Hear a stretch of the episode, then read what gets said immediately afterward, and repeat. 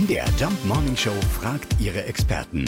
Fakt oder Fake? Ja, keine guten Nachrichten für alle Geburtstagskinder der nächsten Zeit. Angeblich sollen Februarkinder eher Allergien bekommen.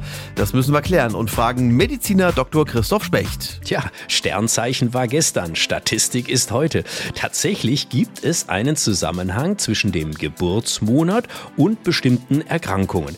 So kam tatsächlich in einer sehr groß angelegten Studie heraus mit sehr, sehr vielen Menschen, dass tatsächlich Februar Geburtstag Geborene ein erhöhtes Risiko für die Entwicklung von Allergien haben.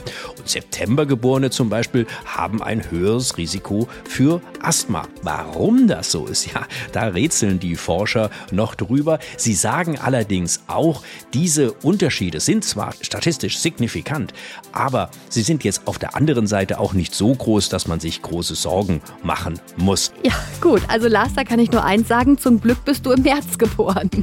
Das scheint mein Heuschnupfen übersehen zu haben.